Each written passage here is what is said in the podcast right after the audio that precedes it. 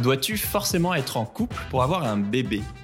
Si tu es une femme, bah, tu peux très bien faire un bébé toute seule. Alors pourquoi et surtout comment? Parce que tu te doutes qu'il y a quand même 2-3 détails techniques à régler.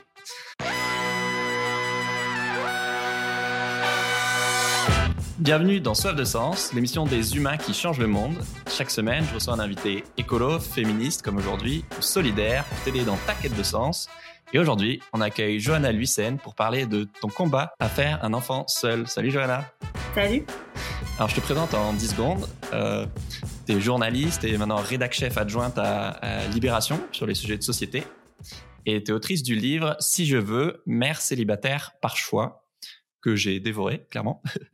et donc, on va parler de, de comment tu as fait un bébé toute seule euh, et comment la maternité euh, bah, sans homme est une possibilité euh, parmi d'autres, ni mieux ni pire, mais qu'on connaît pas forcément. Alors, pourquoi je t'ai invité? Bah, Moi, j'avais très envie de faire cet épisode avec toi pour parler de, bah, de ces nouvelles formes de, de famille. je me rappelle, il y, a, il y a 12 ans en prépa, j'avais bossé en cours d'anglais sur un article sur les banques de sperme au Danemark. Ah. Krios c'est ça. Donc je Ouais. sais que ça existe depuis super longtemps. Et pourtant, en voyant passer ton témoignage sur les réseaux sociaux, je dis, mais en fait, j'en entends jamais parler, quoi. Et cette année, bah, il y a une amie qui a décidé justement de faire un bébé seul. Et je me suis dit, bah, c'est pas possible. Enfin, il doit y avoir des, centaines de milliers de personnes euh, qui font ça et personne ne le sait, quoi, et, ou qui auraient envie de le faire, quoi. Alors, pour commencer, je vais citer ton livre où t'écris euh, Je rêvais moi aussi au prince charmant. Tout simplement parce qu'il y avait rien d'autre en stock je me suis jamais dit qu'il y avait peut-être un autre moyen d'arriver au même résultat. Et donc, au risque de vous spoiler, il est écrit par la suite euh, ton histoire, en résumé. Elle se maria, divorça et finit par s'inséminer à l'aide d'une pipette doliprane avec le sperme d'un astrophysicien rencontré sur un site de coparentalité. Comment tu t'es dit, euh, je vais faire un bébé seul dans un monde où le seul scénario qu'on te vend, c'est de le faire euh, avec un homme, voire avec une femme ou une personne non binaire, mais c'est très rare, mais en tout cas en couple. Bah, C'est justement euh, la question qui était la plus longue à déconstruire pour moi. Ça m'a pris euh, un temps fou. Ouais. En fait, cette réflexion, elle est née en vérité, et même euh, les premières lignes de ce livre, c'est né au moment de MeToo, c'était à l'automne 2017. Dans ma vie personnelle, ça a coïncidé avec euh, 35 ans et avec un, un moment où... euh, où j'étais euh, enfin un peu posée dans ma vie. Euh, J'étais à l'étranger aussi, donc j'avais l'impression d'une Oui, espèce d'émancipation même. J'étais à Berlin, voilà, émancipation par rapport à, je sais pas, par rapport à mon pays, par rapport au fait de partir seule un peu à l'aventure, faire une nouvelle vie, etc. Et à, à un âge où bah du coup j'étais un peu posée dans ma vie professionnelle, un peu, euh, il y a mon chat pardon, oui, il y a un chat qui passe. qui a évidemment envie de faire des câlins maintenant. Euh, et donc j'étais épanouie dans ma vie professionnelle et tout, et sauf que à un moment donné, bah c'est vrai que c'est posé la question euh, et, est arrivé ce truc un petit peu viscéral de j'ai envie d'a- d'avoir un enfant, et ça arrive au moment de MeToo, mais un peu par coïncidence. Et euh, ça arrive aussi au moment où les discussions sur les lois autour de, de l'ouverture de la PMA à certains types de personnes, c'est-à-dire donc les femmes euh, célibataires et les couples de lesbiennes, puisque elle n'a pas été ouverte à toutes, puisque par exemple les personnes trans en sont exclues. Ouais. Et tout ça a fait que dans ma tête, ça a fait, euh, à un moment donné, ça a un peu éclos comme euh, une espèce de, de chose pour me dire, mais en fait, du coup, est-ce que vraiment tu vas suivre un système qui t'est profondément défavorable, qui t'est injuste? Ouais. Et en fait, est-ce que quelque part, il n'y a pas une autre manière, effectivement, de faire les choses? Et donc, en fait, peu à peu, ce truc-là est né.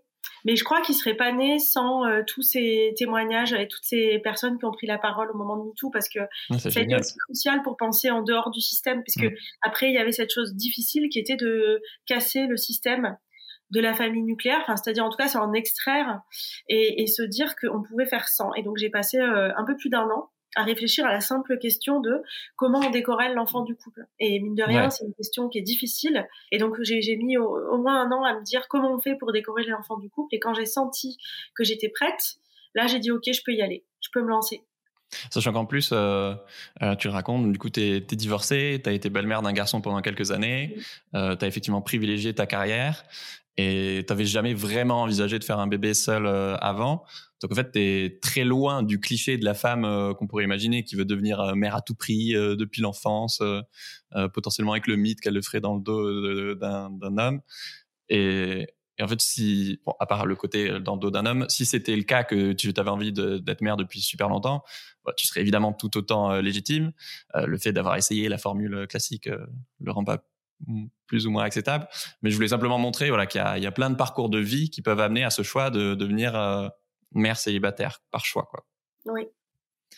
J'en parlais avec des amis et je trouvais ça hyper intéressant parce que d'un côté, il y avait une amie pour qui ça avait pas de sens de d'avoir un enfant si si c'était pas avec son chéri avec qui elle était en ce moment c'était vraiment euh, avec lui qu'elle se projetait et pour l'autre justement il y avait un désir d'enfant euh, euh, qui n'était pas lié au fait d'être en couple ou pas qui dissociait les deux justement je trouve ça hyper intéressant le fait que tu évoques et c'est vrai qu'on se pose pas forcément la question en fait de bah ouais pourquoi est-ce que ce serait forcément lié le couple et avoir un enfant quoi? Mais c'est une vraie question et par ailleurs on peut être aussi en couple et très amoureuse de quelqu'un qui, par exemple, ne veut absolument pas d'enfant. Mais est-ce que ça veut dire qu'il faut arrêter la relation? Moi, je suis pas sûre. Est-ce que ça veut dire qu'il faut pas du tout faire d'enfant quand soi, quand soi-même on en veut un? Ben, je suis pas sûre non plus, en fait. Je pense qu'il faut redistribuer tout ça. J'avoue. Est-ce que tu es obligé de larguer quelqu'un parce que lui il veut des enfants et pas toi? C'est vrai bah qu'on se dit instantanément la réponse est forcément oui, mais en fait, euh, ça semble chaud, mais pourquoi pas? Bah ah oui, on peut très bien euh, avoir quelqu'un dont on est amoureux euh, toute sa vie, euh, ou alors très longtemps, et puis pas habiter ensemble, avoir son enfant et mmh. avoir cette belle relation. Ouais. Pourquoi pas en fait? Mmh. Pourquoi, pourquoi les couples ils doivent forcément habiter ensemble, faire des enfants ensemble et, ouais. ouais. Non, en fait. et du coup, toi, tu racontes qu'effectivement, je crois pas que tu étais en couple à ce moment-là et tu as, commencé à sentir ce désir de, de, de devenir mère grandir petit à petit. Mais du coup, à ce moment-là, tu te dis quoi? Tu te dis, bah, ok, euh, j'attends de trouver l'amour alors que l'horloge biologique tourne. Tu te dis, bah, si lui, il veut pas d'enfant, bah, du coup, euh, j'ai reperdu deux ans et de la fertilité. Ou alors, tu te dis, je congèle, je congèle mes ovocytes, euh, mais du coup, tu as déjà 35 ans et t'as pas de garantie que ça marche. Ouais, je me dis que la question des ovocytes, c'est compliqué à mon âge. Parce que je me dis, bon, c'est moins, c'est quand même moins, à mon avis, moins efficace que si je faisais plus jeune que j'avais un peu peur aussi que ça marche pas forcément. Enfin, je, me suis quand je me suis dit je veux un enfant, je me suis dit j'y vais quoi. Euh, je, je vais pas. Bah, ça coûte un bras en plus. Je, vais pas faire pour plus tard. C'est euh, donc euh, oui, il y a effectivement cette question-là parce que je suis pas de la génération qui a pu congé ses ovocytes à 20 ans. J'espère que ce sera le cas là de celle qui arrive en fait et je, le souhaite de tout cœur. Mais du coup. oui, effectivement, je pense que quand on arrive à ce, à ce moment-là, euh, c'est un peu bizarre quoi. Euh, on se dit euh, on se dit on y va mais en fait on sait pas trop effectivement on sait pas quelle est la priorité. Donc euh, bah, au début je me suis dit effectivement je vais attendre de rencontrer quelqu'un parce que c'est comme ça qu'on fait. Oui, étape 1 le couple étape 2 dit, en fait, ça ne fonctionne pas du tout comme ça. Et ça marche pas du tout comme ça et donc à un moment donné au bout de pareil le, même temps qu'il m'a fallu pour décorer les enfants du couple m'a permis de comprendre que j'allais pas attendre la personne qui allait m'extraire du célibat pour me faire un enfant et que donc du coup peut-être qu'il y avait une autre manière de faire et que et que en fait je tournais autour depuis des mois et que finalement c'était ça où il fallait que je me lance. Ouais. du coup, tu t'intéresses aux banques de sperme. Donc concrètement, tu choisis euh, si c'est anonyme euh, ou pas le donneur. Et s'il n'est pas anonyme, eh ben tu peux choisir un, un, donneur. Donc ça peut sembler un peu surréaliste quand on ne connaît pas, mais dans un catalogue, euh, potentiellement avec l'origine, le métier, ou au contraire très peu d'infos. Tu te souviens du premier catalogue que, que tu as regardé? Oh ouais, je me souviens. Bah c'était pour le coup, c'était quand même à cette fameuse été 2017 où j'ai un peu tout mis à plat. Où Cryos c'est très accessible, hein, les données des donneurs. Donc en fait, on peut facilement aller regarder si ça vous intéresse. Euh, n'hésitez pas à aller regarder. Parce que par ailleurs, je trouve qu'il y a beaucoup de mythes autour de qui donne, euh, avec toujours des espèces de fantasmes un peu bizarres euh, de mecs qui, qui enfanteraient 400 personnes d'un coup, etc. Mais la réalité, elle est plus prosaïque que ça les donneurs, c'est aussi des gens, euh, soit parce qu'ils ont été confrontés à un moment donné à un, enfant qui n'a pas eu accès à ses origines, ce qui était le cas d'une lettre que j'avais lue. Euh, parce que dans Cryos, en fait, les donneurs, ils font une lettre. Oui, il y a des lettres de motivation, c'est incroyable. Mais c'est chouette parce que ça permet aussi de comprendre en fait qui est derrière. Et là, ça donne du sens. Euh, alors pourquoi ça donne du sens. Et en fait, il y en avait un qui disait bah moi ma meilleure amie, elle a été adoptée, elle ne connaît absolument pas ses origines et elle en souffre tout simplement. En fait, chez les donneurs, il y a beaucoup de gens qui étaient confrontés à un moment donné soit à la pénurie de gamètes dans leur entourage, Ça peut être, je sais pas, leur sœur ou leur frère qui a eu des problèmes d'accès à la procréation et du coup ils se disent bah ils vont donner parce qu'ils sont sensibilisés. Mais comme tous les dons en général, en fait, ça marche souvent par parce qu'on a une situation qui nous est proche. Et c'est un couple sur cinq qui est en situation d'infertilité aujourd'hui. Enfin, c'est énorme. Absolument, c'est On parlait dans, hein. notre épisode. Absolument, c'est massif et, euh, et, encore une fois parce qu'il existe beaucoup de fantasmes et surtout en France où on est très euh, encore très latin dans notre culture, il y a beaucoup de fantasmes autour de la question du don de sperme et euh, évidemment pas du don d'ovocytes, mais ça, ça, ne concerne que le don de sperme. On voit ça forcément comme un espèce de truc très bizarre, quasiment un peu déviant, etc. Alors qu'en fait, globalement, c'est plutôt des parcours un peu touchants, un peu parfois euh, beaucoup plus prosaïque que ce qu'on pense en fait. Il y a pas, il y a pas tous ces mythes en fait autour de. C'est des gens qui donnent quoi. Alors euh, euh, dans ce dans ce cadre-là, ils sont pour le coup rémunérés. Mais mais sinon, quand c'est des dons en, comme en France où c'est des dons gratuits quoi, bah il y a il y a juste une culture du don en fait. Ouais. Je crois qu'ils sont juste dédommagés, non? C'est genre 50 euros, je crois. Oui, je crois que comme ça. un peu le temps et le déplacement, et donc c'est pas non plus un business on peut pas faire du business avec ça. On peut pas dire non plus que ça soit un, complément de revenu digne de ce nom.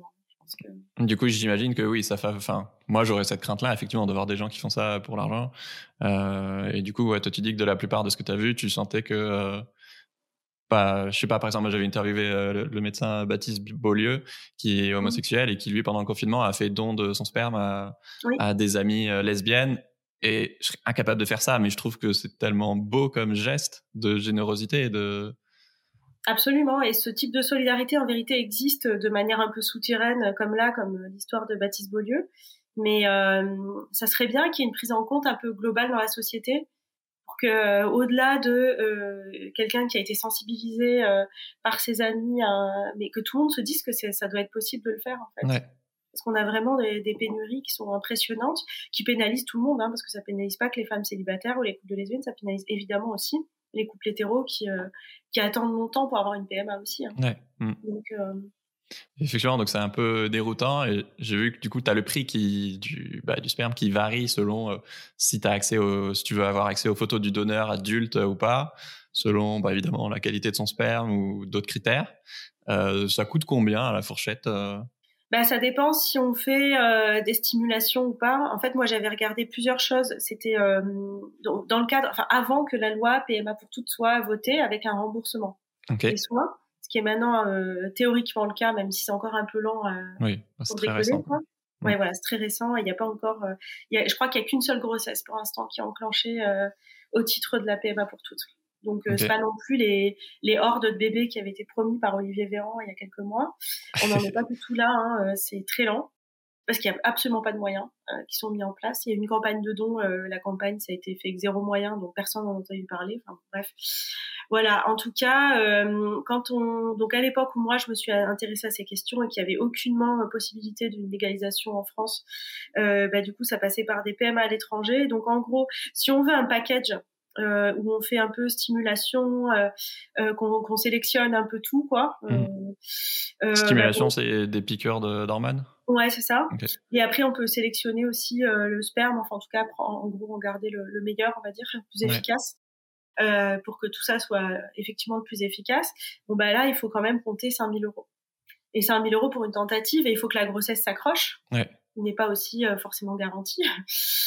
Donc voilà, donc le nombre de fausses couches, c'est énorme. Hein, ouais. Euh, Parce que du coup, là, c'est soit euh, c'est toi qui te l'insémines toi-même avec une pipette, soit ça fait partie du package de, de le faire dans une clinique, c'est ça? Moi, il y avait un, moi j'avais un, j'avais une clinique euh, en Russie. Euh, T'es allé en Russie pour ça, du coup? Non, j'y suis pas allée. Non, non. D'accord. J'y suis pas allée, mais c'était, j'ai, à un moment donné, je me suis dit est-ce que je vais le faire ou pas? Mais, mais c'était la question de, du, prix qui était de 5000 euros et qui est une somme que je pouvais pas débourser du tout. Donc je me suis dit, il me reste que la solution la plus artisanale possible, qui est euh, l'insémination euh, artisanale avec un donneur mm. Qui donne gratuitement son sperme euh, et via donc ce qu'on appelle des sites de coparentalité où en fait il y a une espèce d'échantillon de, de, de personnes qui, qui se proposent. Hein. Ça peut être des pareil des hommes qui donnent leur sperme pour des couples de femmes, ça peut être pour des mères solo, ça peut être des tas de solutions. Ça peut être aussi des gens qui disent bah moi j'aimerais bien euh, être père, donner mon sperme pour être père, mais par contre, ils, définissent un peu l'implication qu'ils veulent avoir euh, plus tard. Ouais. Donc, ça peut être euh, vraiment zéro zéro implication. euh, à quelque chose de de l'ordre de je sais pas on se voit une fois par an je sais pas quoi une petite visite de temps en temps et après ça peut paraître bizarre dit comme ça mais vu que en général dans les familles en fait il y a vous pouvez sonder autour de vous vos amis euh, qui ont été en couple et qui sont célibataires. Euh, je pense qu'il y en a la moitié euh, qui se retrouvent à, à, tout gérer et à être quasiment maman solo de facto, quoi. Mmh. Bah, en fait, il vaut mieux avoir défini en amont avec quelqu'un le degré d'implication plutôt que se retrouver avec un père sur l'état civil qui derrière n'assure pas totalement, quoi, parce que les 40 à 50% de pensions alimentaires qui sont pas payées en France, c'est encore une réalité, euh, même si la CAF là prend un peu des choses en, charge, euh, ça reste encore un vrai problème. Quoi. Donc, euh, en fait, c'est une manière très nordique, scandinave sans doute, de, gérer le truc, c'est-à-dire de dire, voilà, toi, tu, es là à 0%, à 20%, etc. Mais en vrai, je trouve que c'est pas aberrant de, définir un peu les choses en amont. C'est vrai qu'en filigrane de, tout, tout ce sujet-là de, pas d'être maman solo euh, par choix. Euh, il y a cette question effectivement de pourquoi est-ce que euh, si tu te mettais en couple avec n'importe quelle relation, soit toute fraîche, soit carrément bancale, voire carrément toxique, ou avec un père ou une deuxième mère défaillante, ça la société le juge pas du tout. Par contre, si tu fais un bébé toute seule, là, alerte rouge, quoi. Enfin, il y, a, toujours un truc qui va pas. Un mère célibataire subie, on est là, oh la pauvre et tout c'est quand même triste ce qui lui arrive euh, et puis il faut vraiment euh, la sauver de l'accident quoi et trouver une dépanneuse et par contre la mère célibataire par choix c'est vraiment une sorcière quoi. Donc c'est vrai qu'il y a vraiment euh, l'espèce de, de, truc. En fait on, sait que ça existe mais on veut pas que ça existe par lui-même. Hmm. c'est un peu ça le oui il faut que ce soit un choix par défaut Et du coup, ça, ça permet à tout le monde de ne pas s'interroger sur la question de, en fait, pourquoi à un moment donné, parce que ce que tu disais au début sur la question, il y a plein de gens qui doivent faire ça, bah, c'est vrai, en fait, il y a un vrai, euh, il y a quelque chose de très euh, générationnel aussi. Je vois chez mes amis trentenaires, euh, pour qui le célibat est de plus en plus quelque chose d'assumé par ailleurs, mm. et qui en ont marre justement du côté il faut absolument se mettre en couple, etc.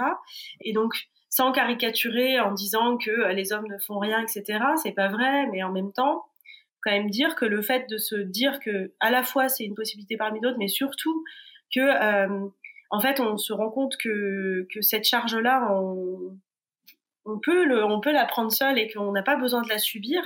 Bah, je crois que là, c'est une vraie révolution euh, sociétale, en fait, ce qui se passe là. Et je pense qu'avec cette loi et avec, en, gros, cette loi MeToo, ça permet de penser les choses totalement autrement, en dehors aussi d'une certaine validation masculine sur à quel moment on doit faire un enfant, euh, euh, à quelle euh, validation masculine et validation de la société sur à quel moment on fait un enfant, pourquoi, dans quelles conditions? Bah, c'est pour ça que ça dérange beaucoup, c'est parce que du coup, euh, t'as plus besoin d'un mec dans ta vie, donc t'as besoin d'un donneur, quoi, mais c'est tout. Enfin... T'as besoin d'un donneur, après, tu crées ta famille autrement, donc ça peut en fait inclure des hommes. Ça que c'est pas un truc, euh, c'est pas, pas nécessairement un monde, euh, un gynécée, quoi, euh, forcément. Mais en revanche, ça n'est pas quelque chose qui est effectivement avec la condition sine qua non de la puissance du père. Et ça, là où je trouve que ça touche un air, c'est que, bah, typiquement, je pense qu'il y a, y a beaucoup de cauchemars chez Eric Zemmour, mais ça, je pense que c'est un des pires cauchemars d'Eric Zemmour. Je pense que vraiment, l'idée de faire un enfant avec la question du père qui est, qui est son obsession, en fait, euh, et de la dénigrement du père en fait parce que c'est ça qui interprète les choses comme ça ça je pense que c'est quelque chose qui fait extrêmement peur à une société patriarcale totalement mmh. arc-boutée sur des des choses qu'elle pense en plus totalement millénaires et qui le sont absolument pas parce que en fait ça date du 19e siècle, euh, ça date de Napoléon, cette structuration de la famille, mais euh, les familles ont existé de, de, tas de manières différentes depuis la nuit des temps. voilà, donc tout ça est, est relativement récent en vérité. Sachant que tu peux faire un bébé toute seule euh, sans du tout que ce soit un acte euh, anti-patriarcal. C'est juste. Euh, bah, t'as pas forcément de personnes dans ta vie. et si t'es hétéro, bah, de mecs. Et du coup, es juste tu donnes la priorité à, au fait de devenir mère plutôt que fait de trouver quelqu'un qui acceptera de. Oui, tu, en fait, tu fais un. Effectivement, tu as décidé que tu te disais, bah, je le fais. C'est un peu ce que je dis à mon dans le livre. Je dis, en fait, c'est faire un bébé seul, c'est pas faire un bébé sans homme. Ça ouais, la, ah, mais tu fais un bébé sans homme, sans père et tout. Non, en fait, je fais un bébé mmh. seul. Parce il peut y avoir un père qui débarque après. Quoi. Voilà. Et après, il peut se passer ce qu'on veut. C'est pas la question, en vérité. Parce que la question est que, de toute façon, mon enfant a déjà, euh, à une mère hein, et, et, une famille en fait. Et mais du coup, effectivement, il y a ce côté-là. Et en fait, on le fait pas forcément consciemment en se disant que c'est un acte antipatriarcal, mais en vérité, c'est un acte révolutionnaire. Ça, je pense. Mmh. Parce que euh, parce que quand même, on sait que on, on, casse un système qui est un système vraiment euh, très ancré, ouais. Très solidement ancré dans toute l'organisation de la société. Enfin, je rappelle que la notion de puissance paternelle était dans le code civil jusqu'à, euh, je sais plus, les années 60, quelque chose comme ça. Euh, que, euh, comme on le sait, jusque dans les années 60, il fallait l'autorisation du mari pour signer un chèque euh, quand on était une femme, etc., etc., etc. Et je rappelle le droit de vote des femmes euh, qui est arrivé très tardivement, en France comme dans plein d'autres pays. Donc on sait bien quand même que tout ça, ces formes euh, d'émancipation et de structuration de la société avec le, père étant euh, l'alpha et l'oméga de tout, et sans, sans la validation du père, on n'a pas de validation. Ça, c'est un, c'est un vrai, c'est quelque chose qui fonde vraiment notre société moderne. Et donc, du coup, c'est vrai que le remettre en question, ça touche beaucoup, ça heurte beaucoup des gens qui, du coup, se sentent un peu effrayés de ce modèle-là et le voit, je dois dire, à tort comme euh, comme une espèce de provocation, alors qu'en fait, il s'agit de dire euh, de vivre sa vie. C'est-à-dire, moi, je dis pas que euh, les gens qui sont euh, hétérosexuels en couple, ils ont tort, loin de là. J'ai plein de copains qui sont dans ce cas-là, il y a pas de problème. Mais voilà, mais je pense qu'il y a plein de modèles et plein de façons de faire famille, en fait. C'est juste mm. ça. Mais le mariage pour tous disait déjà ça, en fait, en 2013. C'était déjà l'idée de dire, c'est nos familles, elles sont là on, veut euh, faire famille, etc. Enfin, et, évidemment que cette loi de la PMA pour toutes est la, de toute façon la droite ligne du mariage pour tous euh, et de l'adoption. Et, donc elle permet tout ça en fait de, dire que ces familles-là existent en fait et qu'elles ne sont pas illégitimes. Hmm.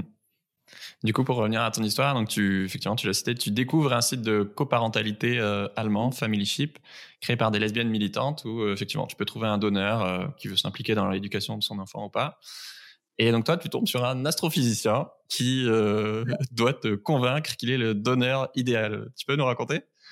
Bah oui, c'était assez drôle parce que je me disais, mais euh, il est vraiment en train de me faire sa pub, en fait. Et, j'étais vraiment... Euh, le rapport de force inverse, quoi.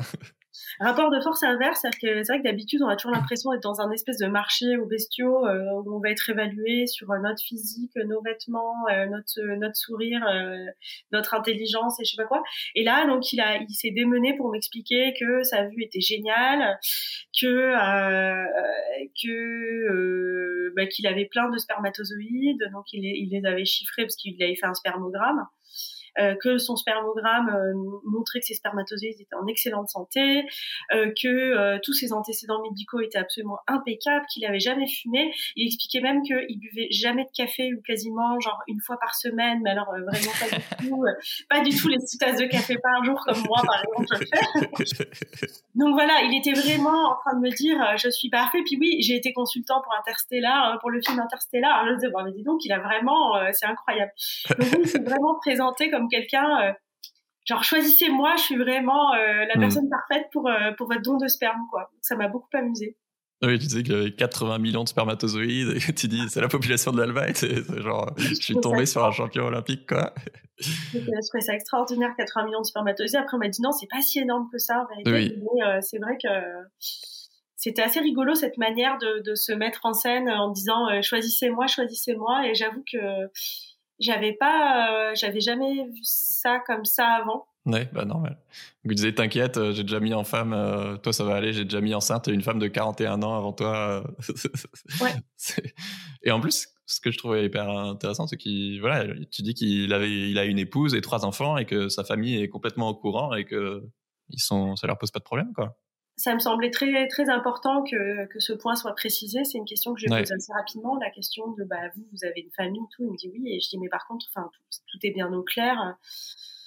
Bon bah clairement euh, oui pour c'était quelque chose de très assumé et c'est là où je me suis dit ben voilà il y a, y, a, y a tellement de manières différentes de, de vouloir euh, donner son sperme et de vouloir euh, vivre ça qu'on peut pas juste réduire encore une fois. Enfin je trouve que le les, les, les, les comment dire, le discours médiatique autour des, donneurs est souvent un peu caricatural et c'est un peu dommage de pas raconter aussi qu'il y a plein d'histoires comme ça en fait. Hmm. La plupart des donneurs, euh, c'est en fait c'est déjà des pères de famille euh, et qui ont souvent des motivations. Euh, alors parfois on peut dire ok c'est peut-être un peu mégalo de vouloir donner son sperme à tout le monde quoi, mais en vérité les, gens, quand il y a, il y a 100 ans, ils disaient l'expression une femme dans chaque port, ça les faisait marrer, quoi. De penser qu'on pouvait aller, euh, un homme pouvait aller dans plein de ports et avoir des enfants cachés, etc. Ça faisait, enfin, ça faisait presque un peu l'aventurier euh, qui a, qui a enfanté partout. Ça, on aime bien.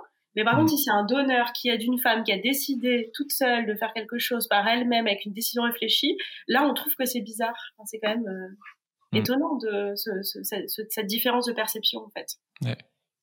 Et donc, ça marche comment euh, concrètement tu, Toi, tu le préviens que tu es en période d'ovulation? Du coup, lui... Oui, bah, du coup, j'avais une, euh, une, application euh, qui s'appelle Clou, hein, qui est pas, en plus qui est pas parfaite, donc mais bon, qui, qui est pas forcément infaillible, mais enfin. Ok. T'en conseilles d'autres peut-être Comment? T'en conseillerais d'autres peut-être ou... Bah du coup, j'avais essayé que celle-là et, c'est vrai qu'elle est pas toujours tout à fait juste, quoi, mais bon. Après, c'est la vie, les cycles aussi sont pas forcément égaux, ils peuvent se décaler, etc. Mais bon, bref. Euh, donc tu lui dis vas-y c'est le feu vert c'est maintenant. Bah, en fait il y a ça et les tests d'ovulation c'est-à-dire que bah, du coup il faut acheter des tests d'ovulation en pharmacie il faut les faire sur plusieurs jours courants. Ok. Pour voir euh, bah, tant que ça ne n'indique pas qu'il y a une tant que ça dit pas que ça sourit et que c'est euh, que du coup le, pic de LH qui est l'hormone qui permet l'ovulation est atteint, ben on continue les, les tests d'ovulation. Et comme ça, comme j'ai fait sur pas mal de mois courants, j'ai pu voir en vérité si euh, ça correspondait à, enfin, à quoi ça correspondait dans mon calendrier. Ouais. si ça correspondait avec ce que l'application avait prévu. En général, ça correspondait à peu près quand même. Donc quand il y a le petit sourire dessus, euh, tu lui dis go et quoi. Lui, lui du coup, il, bah, il bah, doit se masturber et, et, il arrive et il te donne en main propre une pipette. en, euh. général, en général, je calais par rapport à ce que disait l'application. Ok. Et après, je faisais les tests pour être sûr que vraiment ça correspondait. Mais en général, on partait sur une fenêtre de 2-3 jours, euh, disant voilà, ça va être à peu près à ce moment-là, et j'attendais effectivement de voir que l'appli me confirme que mon cycle était bien celui-là. Euh, donc ça s'est passé comme ça à chaque fois, enfin à chaque fois avec lui quoi. Et puis euh, et après très concrètement, ben euh, tout simplement il s'isole dans une pièce, il se masturbe, il met le sperme dans une pipette et, et il s'en va puisque évidemment euh, il n'était aucunement question pour moi qu'il y ait un rapport sexuel en jeu. Ouais. Euh, il n'était aucunement question pour lui non plus. Il n'a jamais été question de ça. Je sais que sur certains sites de coparentalité, il y a des hommes qui demandent à des femmes euh, d'avoir un rapport sexuel en expliquant que la méthode naturelle, ils préfèrent quand même. Il y a beaucoup de femmes qui ont ce sentiment euh, qui, qui, doit être très désagréable qu'on leur extorque des relations sexuelles. Euh, oui, c'est un peu étrange quand même. C'est plus qu'étrange même. C'est vraiment euh, assez assez déplaisant. Euh, mais en tout cas, entre nous, il n'y a jamais été question de ça. Donc, c'était mm. vraiment très clair que ça se passerait comme ça, pour l'un comme pour l'autre. Et, donc, donne une pipette que toi, tu dois t'inséminer, du coup. Oui, voilà. Et ben après, ça euh... surréaliste comme. Euh, bah, pas tant que ça. Hein. C'est comme si c'était un rapport sexuel, mais sauf qu'il n'y a pas de, de rapport sexuel. Mais. Euh, oui, non, je veux dire, tout le processus, c'est vrai que. Enfin, en, tout cas, moi, je n'ai jamais entendu parler de, de, de ces étapes-là, et, sauf en milieu médical, mais c'est vrai que tu racontes que, que c'était super lourd comme ambiance au début de ta première insémination et ta pote qui te dit mais attends mais en fait euh, faut que tu écoutes une chanson quand tu t'insémines. Ah c'est un moment joyeux euh, c'est pas un moment triste. C'était terrible parce que c'est vrai que la première fois je me suis un peu dit je l'avais pas du tout préparé j'étais très angoissée. À la fois j'avais envie d'y aller à la fois j'avais pas envie. Et du coup je me disais est-ce que vraiment t'es pas en train de faire un truc complètement absurde? Je l'ai pas vu comme quelque chose qui allait me permettre d'avoir la chance d'avoir un enfant. Je, je l'ai vu comme euh, quelque chose qui allait vraiment signer mon une sorte d'échec en fait et euh, du coup c'était un peu dur à vivre et puis ensuite euh, une fois que ça s'est passé euh, j'ai un peu j'ai l'impression d'avoir brisé un tabou et je me suis dit bon mmh. bah maintenant c'est fait c'est j'ai compris et effectivement je me suis dit il faut que je rende le moment très doux très chouette que je me récompense un peu enfin que je fasse que je, je montre que c'est quelque chose qui peut être joli en fait et pas uniquement espèce de, de, de, de pensum un peu étrange qui me permettra d'arriver à mes fins. C'est un beau moment en soi, en fait. Ouais, c'est vrai que c'est tellement méconnu et, et, pas accompagné que du coup forcément tu tu, tu doutes plus alors que si tu étais dans un schéma classique tu te poserais pas la question quoi. Absolument. Ouais. Et finalement du coup tu es tombée enceinte euh, bah, en faisant l'amour normalement en plus le jour de la Saint-Valentin quoi. oui, j'avoue que c'était vraiment euh, Ça c'est trop drôle. Oui, parce que j'ai passé toute ma grossesse à faire des examens où on m'a dit euh, date de la conception. À chaque fois, j'ai dit le 14 février. C'était là, oh là là, le 14 février. non, pas trop. pas du tout comme ça. C'était pas le resto, les fleurs et voilà. Ouais. Euh, Donc, tu es sorti avec un homme qui connaissait ton projet et qui était d'accord avec le fait qu'il n'en serait pas le père. Euh, oui, en fait, pour être oui même si c'est son sperme c'est ça connaissait mon projet depuis le début euh, dont j'avais déjà parlé avec qui j'avais déjà eu une relation mais qui savait qu'en parallèle j'avais ce projet. Ok. Euh, et euh, et donc d'ailleurs le soir de, de, la conception on a vraiment évoqué euh, la question du projet parce que le livre était déjà euh, j'étais déjà lancée dans le livre en fait à ce moment-là.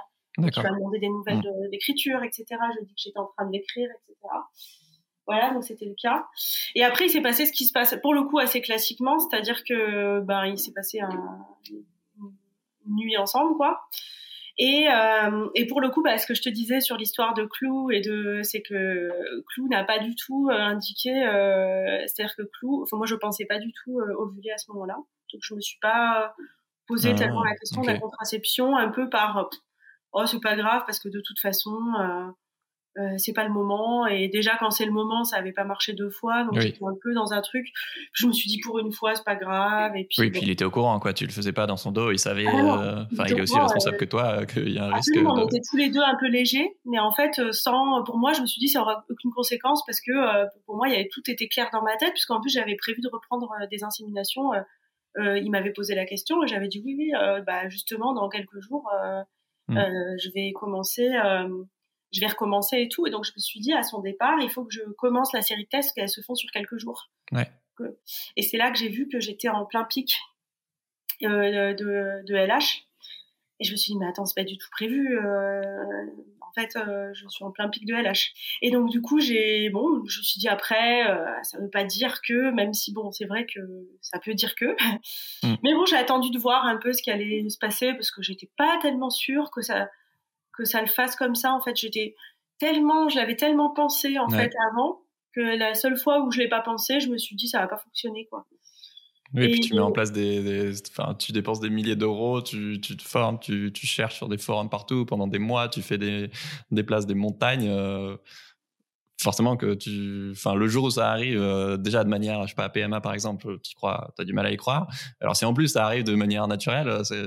Ah oui, c'est incompréhensible et tu te dis, tu te dis presque, mais non, c'est pas du tout comme ça que ça doit se passer. Enfin, tu te dis non, euh, ça va pas se passer comme ça parce que ça n'a aucun sens si ça se mm. passe comme ça. Donc je, je me suis dit bon, on va attendre et tout. Et c'est vrai que j'étais un peu irritable deux semaines plus tard. et que je me suis dit c'est vraiment étrange et tout. Je suis vraiment euh, particulièrement irritable. Je me suis dit bon bah c'est parce que je, vais avoir mes règles, c'est pour ça. Je me suis pas vraiment posé de questions. Et jusqu'au moment où je me suis dit mais attends quand même euh, et, j'ai fait un test de grossesse et là ah, je me suis dit mais mon dieu c'est incroyable. Euh, c'est comme ça que ça arrive en fait. Mm. Et ça c'est vrai que j'étais complètement scotchée de que tout ça arrive comme ça. Après, c'est très particulier parce qu'en plus, ça arrivé, euh, bah, j'ai appris que j'étais enceinte et il y a eu euh, pandémie euh, Covid-19 parce qu'on était en mars 2020. Donc, on est passé en début de pandémie, confinement, etc. Et moi, je commençais ma grossesse, donc j'étais, euh, je comprenais plus rien à ce qui m'arrivait. Après, ils ont fermé les frontières entre la France et l'Allemagne. Enfin, c'était un espèce de truc complètement dingue. Ouais, donc, j'étais un peu, je me disais, bon, euh, je comprends pas ce qui se passe dans ma vie, mais bon, c'est pas grave, on va continuer. Mais au début, j'étais même, euh, enfin, plus angoissée en me disant, mais ce n'est pas ce que j'avais prévu. Enfin, j'ai appelé mon éditrice, je lui ai dit, écoute, euh, ah, tu voulais un bébé, mais pas, pas comme ça. Quoi. Ouais, je lui, mais vraiment, je lui ai dit, écoute, j'étais presque un peu, je m'excusais en disant, il m'est arrivé quelque chose, en fait, et c'est pas du tout passé comme prévu. Puis elle a éclaté de rire, elle m'a dit, mais, mais c'est très bien, t'inquiète, c'est la vie, c'est super et tout, c'est c'est pas grave, tu vois. Et je dis, bah ouais, mais c'était pas prévu comme ça, je, je savais pas que je disais comment je vais raconter ça dans le livre en plus, mais en vrai. Et voilà, et donc après on a discuté avec ce garçon de, de, ce que je lui ai proposé toutes les options à peu près possibles en lui disant que voilà, il avait il pouvait prendre l'implication qu'il voulait, que je pouvais comprendre que il n'est pas forcément euh, un, désir de s'impliquer tout de suite parce que quelque part il s'y attendait pas, il est il a été pour le coup un peu irresponsable parce que moi j'ai pris le risque d'être enceinte en ne me protégeant pas mais en sachant que je pourrais assumer si j'étais enceinte. Mais lui par contre c'était pas le cas évidemment. comme souvent, je dois dire. C'est confère euh, la charge contraceptive. Et euh, donc, euh, et donc voilà, je me suis dit qu'il serait peut-être pas prêt dans son chemin de vie à, assumer tout ça, d'autant qu'un pays nous séparait quand même aussi, donc c'était un peu compliqué. Et du coup, il a, il s'est dit que c'était effectivement un peu compliqué de, de le faire comme ça, donc il se mettrait plutôt de côté sans être totalement disparu, mais enfin quand même, euh, hmm. en étant largement de côté. En tout cas, moi, j'assume ma fille à 100%. Mais en fait, c'était OK pour euh, vous deux parce que c'était... Bah, pour moi, c'était plus simple aussi que, que de gérer une situation avec quelqu'un qui, en fait, bah, comme souvent aussi, hein, euh, se retrouve père parce qu'ils n'ont pas fait trop gaffe à la contraception, et puis que, bah, en fait, ils n'assument pas et qu'ils tournicotent un peu autour du truc avant de dire qu'ils n'assument pas, mais du coup, c'est plus pesant qu'autre chose en réalité. Donc en fait, il vaut mieux qu'ils assument de dire tout de suite, j'y arrive pas. Euh, c'est pas, c'est trop compliqué pour moi, c'est trop intense. C'est vrai que c'est intense la parentalité, c'est beaucoup de responsabilités, c'est beaucoup de fatigue, c'est beaucoup de choses à, mm. à mettre en place. En revanche, euh, voilà, donc. Euh, oui, quand le désir d'enfant est commun, c'est pas clairement irresponsable que le père se, barre. Mais comme là, c'était bah, ouvertement assumé depuis le début que, que toi, tu étais prête à l'assumer toute seule, l'enfant. oui. Je trouve ça trop bien bah, ça m'aurait fait un peu, même si je suis très pro-IVG, euh, j'aurais quand même trouvé ça étrange d'avorter dans ces conditions. Enfin, je veux dire, euh, bah faire une PMA depuis deux ans, euh, j'avoue que mm. je me suis dit que c'était un peu le destin. Et après, je me suis dit, heureusement que je suis tombée juste avant le confinement enceinte, parce que toutes les, tous les trajets et les transports ont été quand même bouleversés pendant longtemps. Et euh, ces déplacements, parce que le, donneur était pas était quand même à Londres. Hein. Donc entre ça et le Brexit, euh, c'était quand même pas évident, de, T'es passé entre les mailles du filet. De mettre en place des choses. Donc mm. heureusement que ça s'est fait avant que euh, le monde euh, commence à vraiment déconner à plein tube. Quoi. Donc je me dis finalement c'est bien c'est bien tombé. Donc à ce moment-là. J'ai pleuré quand tu racontes l'histoire de l'échographie. Est-ce que euh, tu es d'accord pour, euh, pour qu'on parle de cette anecdote avec l'échographie et ton frère ou me sens-toi libre de dire non si... Non, non, non, on peut en parler. Euh, mais c'est vrai que c'est, c'est encore quelque chose qui. C'est un souvenir qui, me, qui m'émeut beaucoup parce que bah, c'est vrai que c'est. Du coup, pour, pour expliquer aux gens, c'est une, la première échographie où tu vois ta fille sucer son pouce pour la première fois et t'as ta mère au téléphone qui, qui dit que c'est bon signe qu'elle suce son pouce et qu'elle gigote parce que t'es bah, Thomas et Rodolphe, tes deux frères, ne euh, suçaient pas leur pouce pendant les échographies et et parce qu'ils étaient euh, lourdement handicapés, qui sont morts euh, très jeunes, Rodolphe à un an et Thomas à 13. Euh, et donc ils n'ont pas eu cette chance comme moi d'être valides en fait mm. et, euh, et d'avoir été handicapés mais dans un état végétatif qui faisait que leur espérance de vie était extrêmement réduite donc et donc en fait, c'est vrai que quand j'ai pensé au fait que moi j'avais euh, dans mon ventre euh, ce petit bébé qui en fait euh, n'était pas ce, ces petits bébés emmurés qui étaient mes deux frères, et ben quelque part j'ai senti à quel point j'allais passer à une autre vie et qu'il fallait que je que c'était finalement l'espèce de, de, de fin d'un deuil aussi entre le deuil de mes frères et puis et puis ma fille qui arrivait sans que ça soit euh, de l'ordre de remplacer quelque chose ou d'être un pansement, mais euh, parce qu'elle a son autonomie, sa vie propre, etc. Mais quand même, il y avait quelque chose dans une espèce de grand cycle qui était de l'ordre de la réparation. Ça, j'en suis assez convaincue que ma fille, il y a quelque chose de l'ordre de la réparation dans la naissance de ma fille, qui d'ailleurs a donc choisi la naissance, la date de naissance de mon frère euh, pour pour naître, ce qui est quand même complètement dingue quand on y pense. C'est incroyable. Deux mois plus tard, quand même. Donc elle devait naître le 12 novembre, elle est née le 14 septembre. Donc il a quand même vraiment, euh, c'était vraiment quelque chose de, de, de l'ordre du destin, je pense.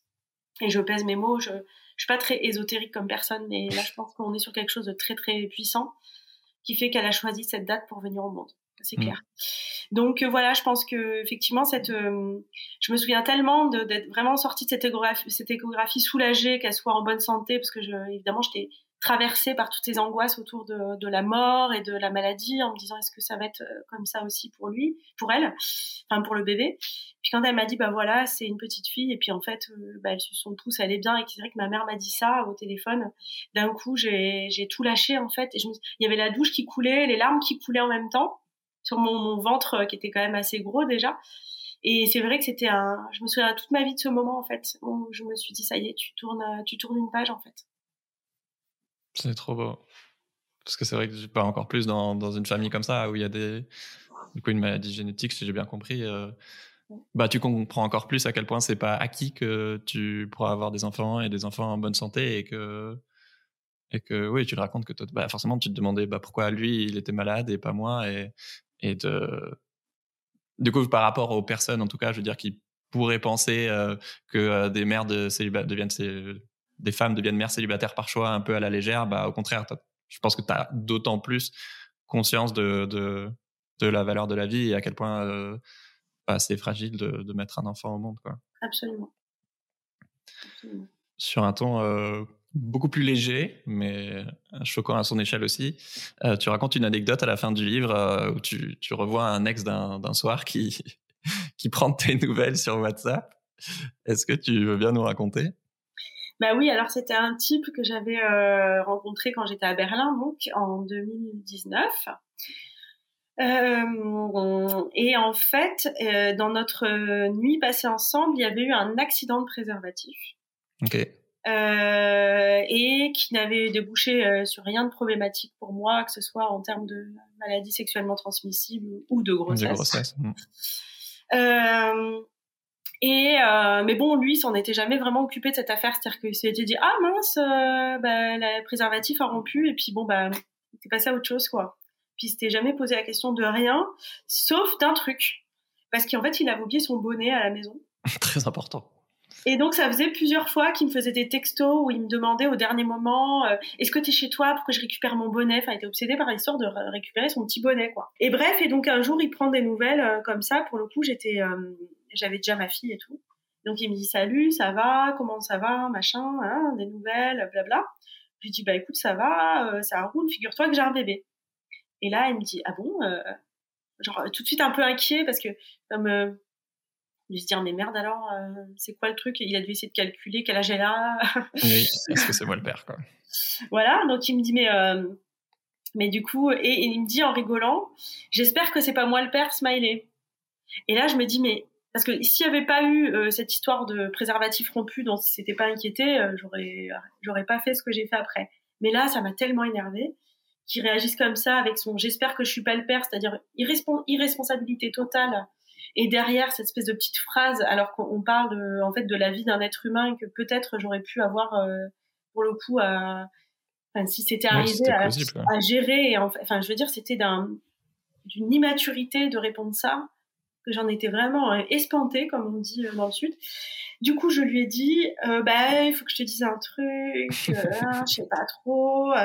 Et là, donc, il a commencé à paniquer, à me faire des textos super énervés en me disant quoi, qu'est-ce que ça veut dire, gna gna, mais ça va pas, mais non, mais bidule, euh, me dis pas ça, etc. Donc, et j'ai laissé juste un peu mariner, pas très longtemps, parce que je suis c'est un peu cruel. Quand même, il va faire, il va faire 17 de tension d'un coup, donc je vais quand même. Faire 40 secondes, hein, tu l'as laissé mariner, c'est vraiment pas très longtemps. Pas très hein. long, mais je pense que c'était assez pour lui pour avoir un énorme coup de stress. Et euh, je lui dis non, en fait, euh, non, c'est pas toi le père, mais t'es vraiment un gros tocard. Et du coup, il m'a dit, mais euh... et il m'a dit donc à un moment donné, euh, parce que euh, si j'avais été le père, je sais, pas, je sais plus comment il m'a formulé ça, mais une histoire. Et je lui ai dit, mais en fait, t'aurais pas été le père. En fait, être le père, c'est la personne qui s'occupe de l'enfant. Si t'avais été quelque chose, t'aurais été une goutte de sperme, en vérité. Et je lui dis par ailleurs, c'est toujours bien de savoir où elles vont les gouttes de sperme. Donc en gros, la prochaine fois, la contraception, tu fais attention quand il y a une capote qui craque à te poser la question du devenir de ton sperme par rapport au devenir de ton bonnet. Mmh. Parce que du coup, encore une fois, il s'est plus dit où est mon bonnet que est-ce que mon sperme n'est pas allé euh, créer un enfant? Voilà. Et ça, j'ai trouvé ça tellement typique. Et du coup, j'avoue, c'était un peu too much de le faire. Et en même temps, je me suis dit, ça fait beaucoup de bien. Et je pense qu'il l'a pas volé. Et je pense que quelque part, ça va un peu le calmer quand même. Bah oui. Bah, ça revient sur la question de la charge contraceptive. Oui, absolument. Dans les couples hétéros, les mecs se posent beaucoup, beaucoup moins la question de, de est-ce que la nana risque de tomber enceinte ou pas et, bah, non seulement les charges financières de qui c'est qui paye la pilule ou les capotes ou quoi, mais en plus de bah, les traumas potentiels d'aller chercher une pilule le lendemain ou de bah, ou carrément d'avorter ou voire de garder le bébé toute seule. Enfin, voilà, il y a des tas de. La question de la charge contraceptive, elle est énorme. Je comprends même pas que les mentalités en France soient encore si. Euh, enfin, c'est-à-dire que ça soit pas une, évidence que ces, ces coups-là doivent être non seulement assumés, mais par ailleurs un accompagnement de, de la femme qui se retrouve à faire ça en fait. Mais ça permet aussi de pas se retrouver toute seule. Par exemple, euh, j'ai déjà eu la situation de me retrouver avec un pharmacien sourcilleux qui me regarde comme si j'étais une traînée parce que je lui demande la pile du lendemain. Mm. À la trentaine passée, enfin, genre le truc vraiment où tu te dis mais euh, toi, je vais te dénoncer euh, parce que t'as juste pas le droit de me parler comme ça ou de me regarder avec ce mépris parce que je te demande une pile du lendemain. Et euh, mais c'est arrivé pas mal de fois et en fait rien qu'aussi de pas se retrouver toute seule à faire euh, ces démarches-là, ouais. serait déjà aussi pas mal parce que mine de rien c'est pas forcément facile. Et après euh, je parle même pas des effets secondaires, la pile du lendemain il y en a quand même. Donc, ouais. Puis c'est pas parce que c'est un nana qui tombe enceinte que les deux sont à 100% responsables quoi. Pas. Absolument. Et j'aime bien ça que tu tisses un peu au, au fil du livre. Et ce qui est choquant dans ton histoire, c'est de réaliser plein de petites situations à quel point on questionne très rarement la responsabilité du, père et on va tout le temps mettre les, les, les... Ouais, la culpabilité sur, enfin, la responsabilité sur les reproches sur la mère.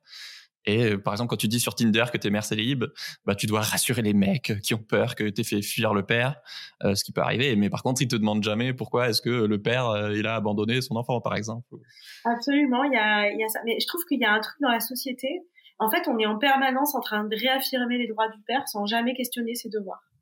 C'est-à-dire que vraiment, c'est-à-dire qu'il n'y a pas de prise en compte globale de euh, des questions de garde, des questions de, de pension, des questions de euh, la société c'est pas tellement saisie ni de la question contraceptive, ni de la question du congé paternité. Enfin tous ces tous ces sujets-là sont quand même toujours un peu en jachère. Mm. Mais par contre, dès que euh, des femmes s'émancipent de cette question-là, on vient leur réaffirmer en premier argument les droits du père. Ouais.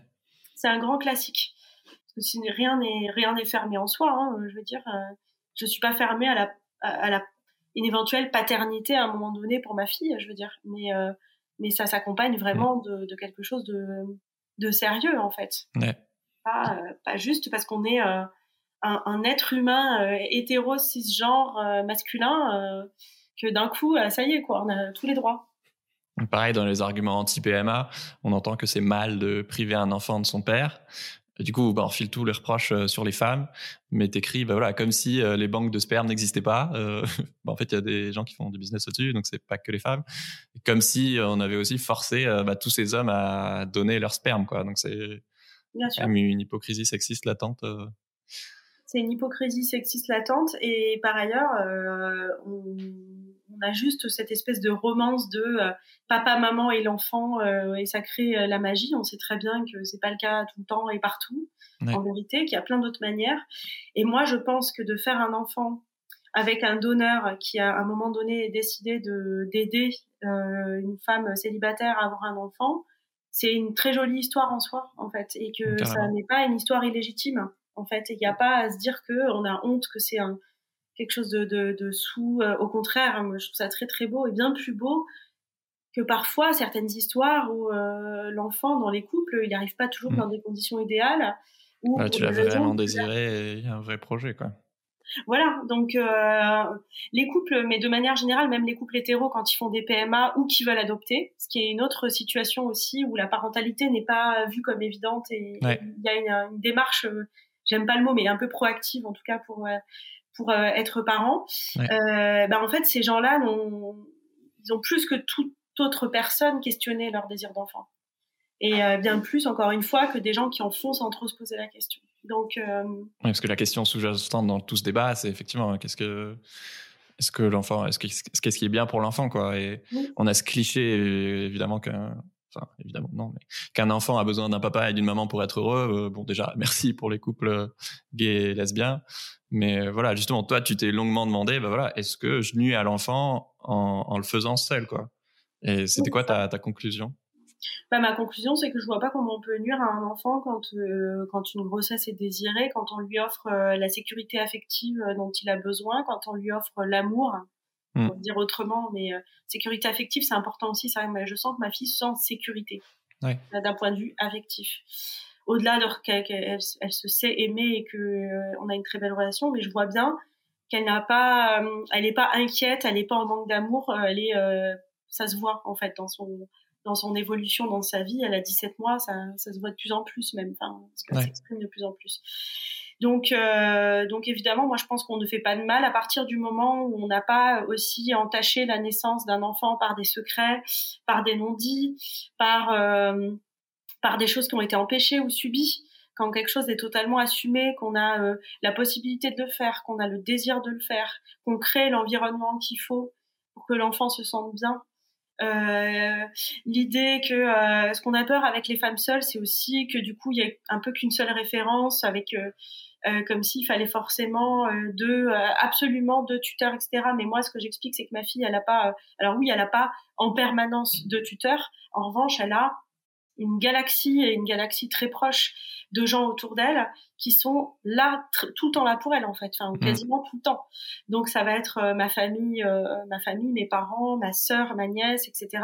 Ça va être mes amis qui ont une place plus importante que si j'étais dans un couple, je pense ça c'est certain, mais qui du coup vont prendre cette place de euh, que qu'on peut-être qu'on pourrait un peu donner à un père dans l'absolu, mais enfin en tout cas, mmh. elle a cette sécurité là, elle a l'expérience de l'altérité en fait, qui est de justement, elle n'est pas tout le temps enfermée avec moi. Euh, elle passe du temps avec d'autres personnes qui lui apprennent d'autres choses, qui lui donnent d'autres repères dans la vie et qui sont euh, des, des piliers pour elle aussi.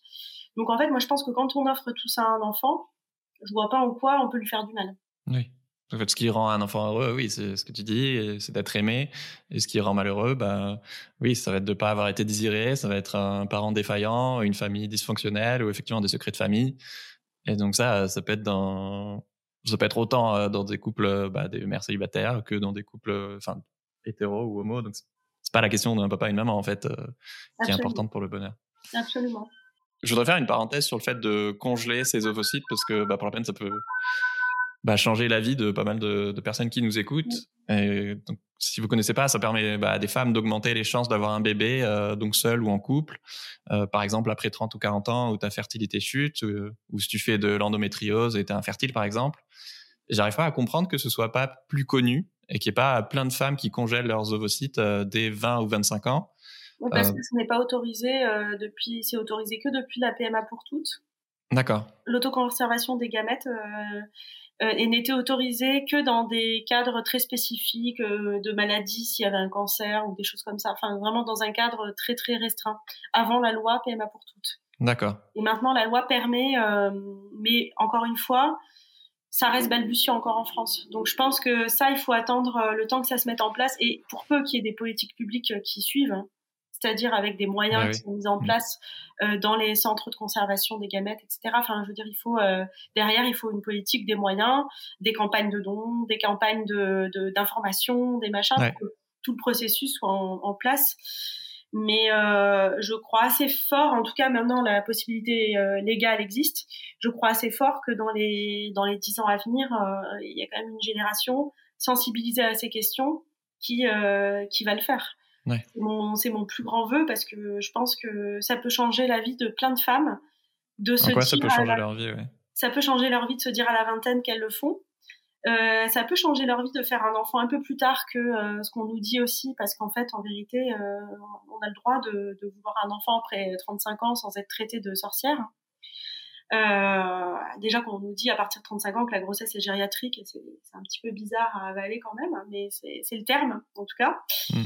Mais euh, il y a de plus en plus là euh, de, de grossesse après 40 ans en France. Donc ça, c'est vrai qu'il y a un mouvement, je pense, qui est en train de de dire en fait on n'a pas euh, on va pas prendre la fenêtre de tir que la société nous donne entre le moment où on a fini nos études et euh, le moment où enfin voilà mmh. qui est de plus en plus restreinte qu'on est trop vieille mmh. et ça serait l'unique fenêtre de tir et si on l'a pas prise on a raté le truc je pense qu'il y a une amplitude qui peut être un peu plus grande sans que évidemment évidemment qu'on peut pas faire un enfant à 50 ans euh, j'en suis bien consciente. Mais par contre euh, c'est pas vrai de dire que tout ça s'arrête euh, quasiment à 35 ans que si on n'a pas tout fait c'est la fin du monde. C'est pas vrai non plus.